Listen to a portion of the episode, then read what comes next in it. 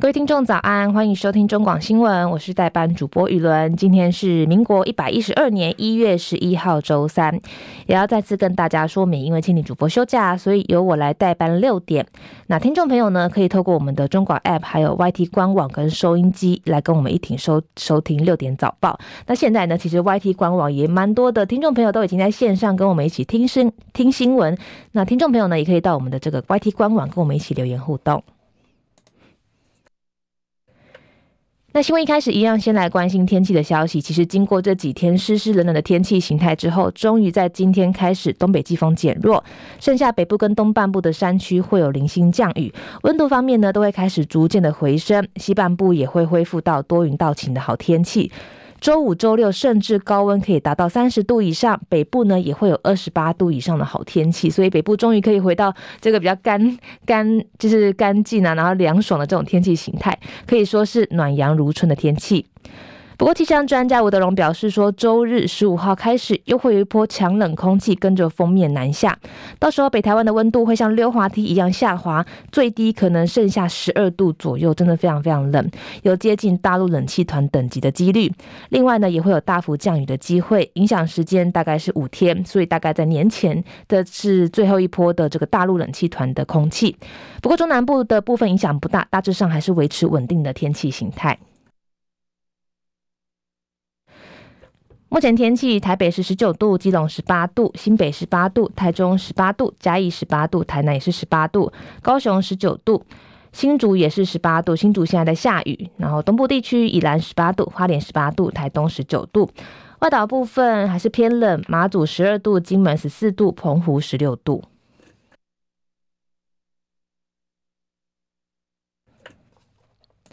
美股消息，美国联准会 Fed 主席鲍尔在最新的演讲当中，并没有就利率的前景给出任何的线索。在这之前，Fed 官员表示，现在宣布战胜通膨可能还太早了，市场对升息担忧持续。美股主要指数周二走势波动，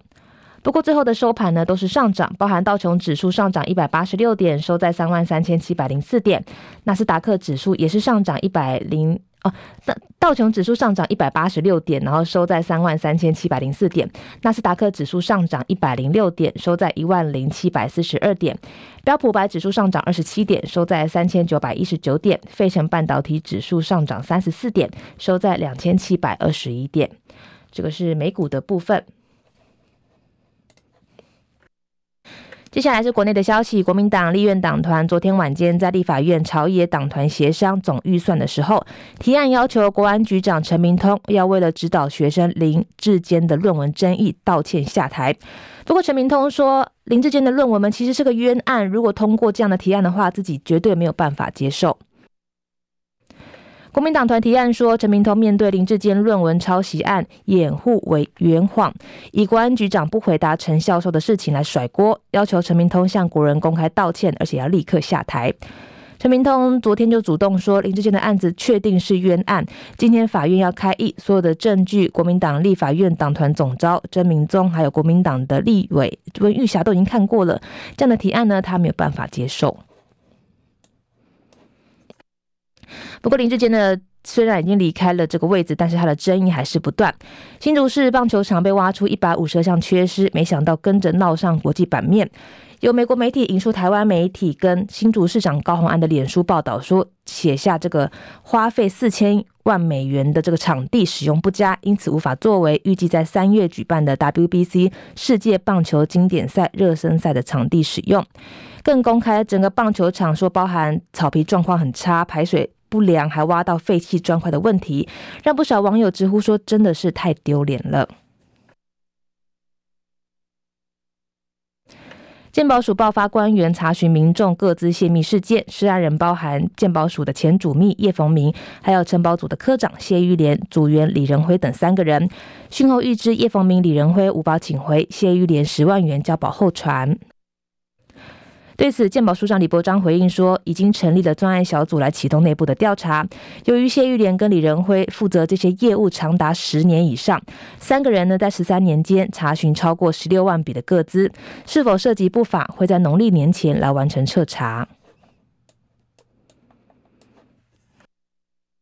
桃园机场一架库航昨天晚间准备起飞的时候，疑似因为旅客的行动电源闪燃，在机舱内引发火势。塔台基于安全考量，不允许班机起飞，库航也安排乘客退关，运安会呢也会介入进行调查。桃机公司回应，经过调查之后，事件是因为旅客的行动电源闪燃，他的两位同行旅客分别受到手部的轻微烫伤跟鼻梁的轻微撞伤。好在事件呢没有影响航班起降作业跟机场的营运。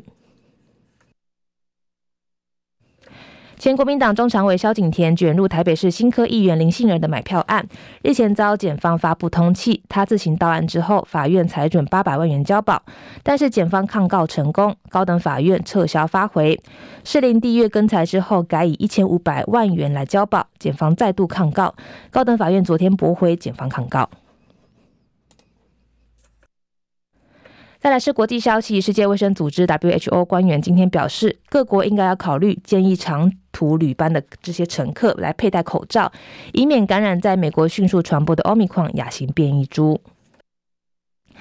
路透社报道，世卫欧洲分部的官员在记者会上宣布，目前在欧洲检测发现的 XBB. 点一点五的亚型变异株数量依然很少，但是已经出现上升的趋势。另外，世卫紧急委员会也会在一月二十七号召开会议，来评估新冠肺炎呢是否还是要被视为全球公共卫生紧急事件。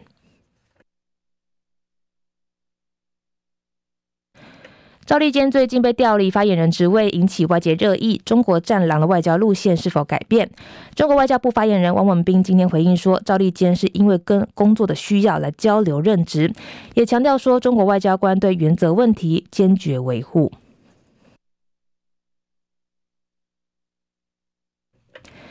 日本媒体报道，当局在经过冗长的精神鉴定之后，分析判定涉嫌枪杀前首相安倍晋三的四十二岁犯嫌山上彻也的精神状态适合受审。检方将在一月十三号前依杀人罪嫌将他起诉。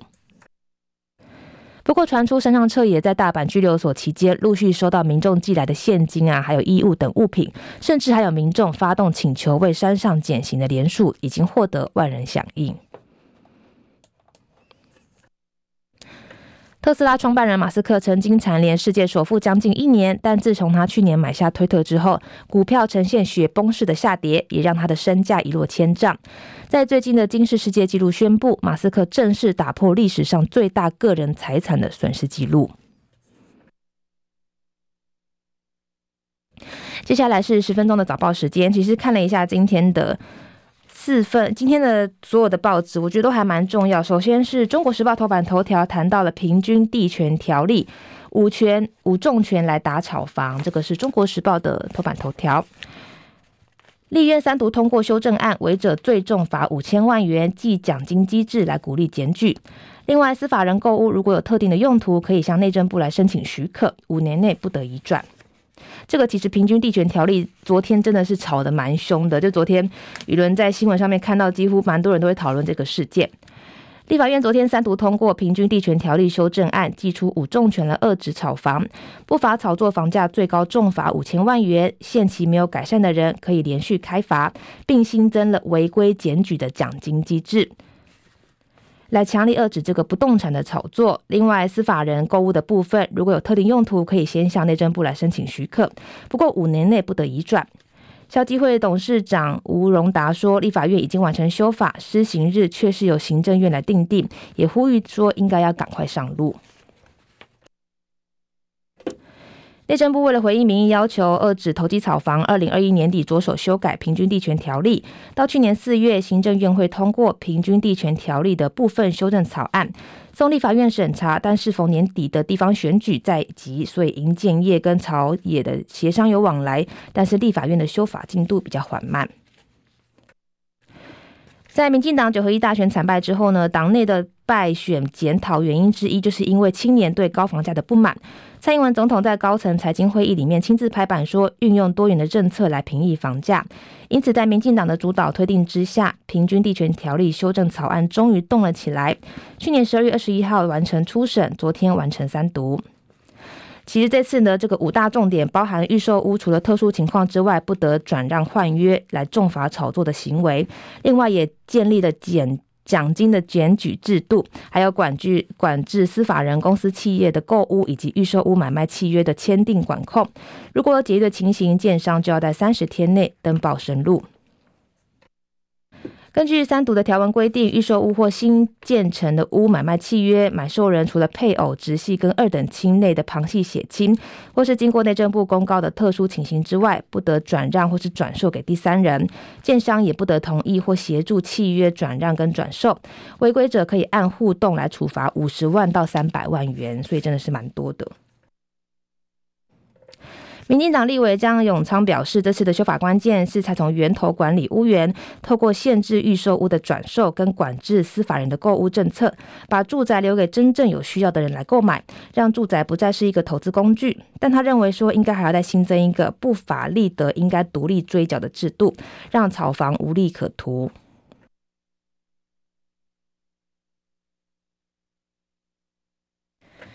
接下来，联合报头版头条谈到了苏贞昌今天提辞呈，新阁揆锁定承建人，党政的这个高层说很快就会发生。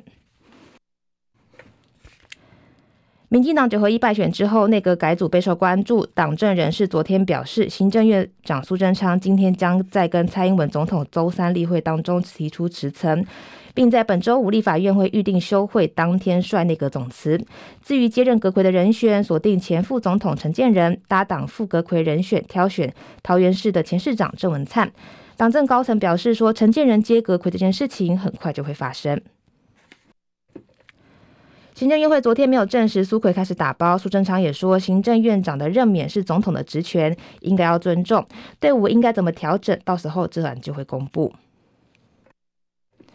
党内研判，民进党主席补选将在十五号投票。副总统赖清德已经确定当选党主席。下周三中常会交接之后，内阁人事也将抵定。政党同步换血，党政人士说，内阁总辞改组的幅度不会太小。对于内阁改组，蔡总统曾经在元旦回应媒体时说，有定案就会报告，大家不用过度的臆测。昨天总统府表示没有新的回应。不过，上述的一些时程依然有变化，因为立法院原定在一月十三号休会，但是民进党团昨天在内部群组发出通知，说请执政党的立委预留十六号到十九号期间，应应处理还税于民发现金的这个特别相关议案。如果立法院在延会，依然会牵动阁揆的异动时间。立法院朝野协商，昨天晚间取得共识，将由立法院长游锡堃十三号召集这个协商讨论是否延会。那其实从照片中可以看到，可以大家看一下，就是前副总统陈建仁昨天在前天在脸书贴出总统特使出访教廷的时候，曾经会晤屡遭中国打压的香港荣休枢机主教陈日君，也被党内解读说政治味相当浓厚。这个照片。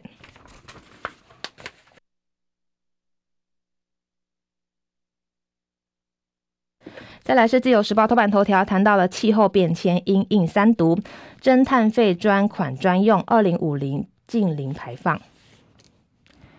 为了因应气候变迁，达成永续目的的气候变迁因应法，昨天三读通过。法案除了将二零五零年达到净零排放的目的明确入法，并针对派碳排大户来征收碳费，并专款专用，也增订了气候变迁。是的，这个专章纳入公正转型、强化排放管制跟诱因机制等，促进减量等等。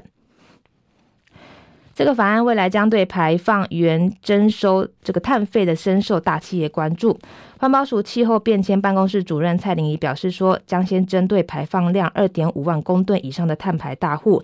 包含石化、钢铁约两百八十七家来收碳费，而半导体这业者虽然没有直接排碳，但是属于高用电量的间接排碳大户，也是碳费的征收对象，约有两百五十家企业。至于征收的方式跟费率，将在执法中进一步讨论。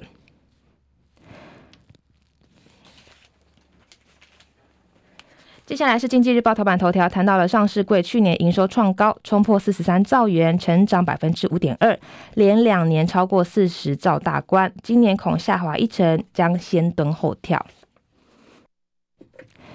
不为淡季效应、库存调整等逆风，上市柜公司二零二二年十二月营收达到了三点五二兆元，月增百分之三点四，是历年来同期第三高，已经连续二十二个月维持三兆元以上的水准。法人表示，十二月的营收表现优于预期，红海营收超标是最大的功臣。累计全年营收四十三点零七兆元，年增百分之五点二，也缴出历年最亮丽的成绩单。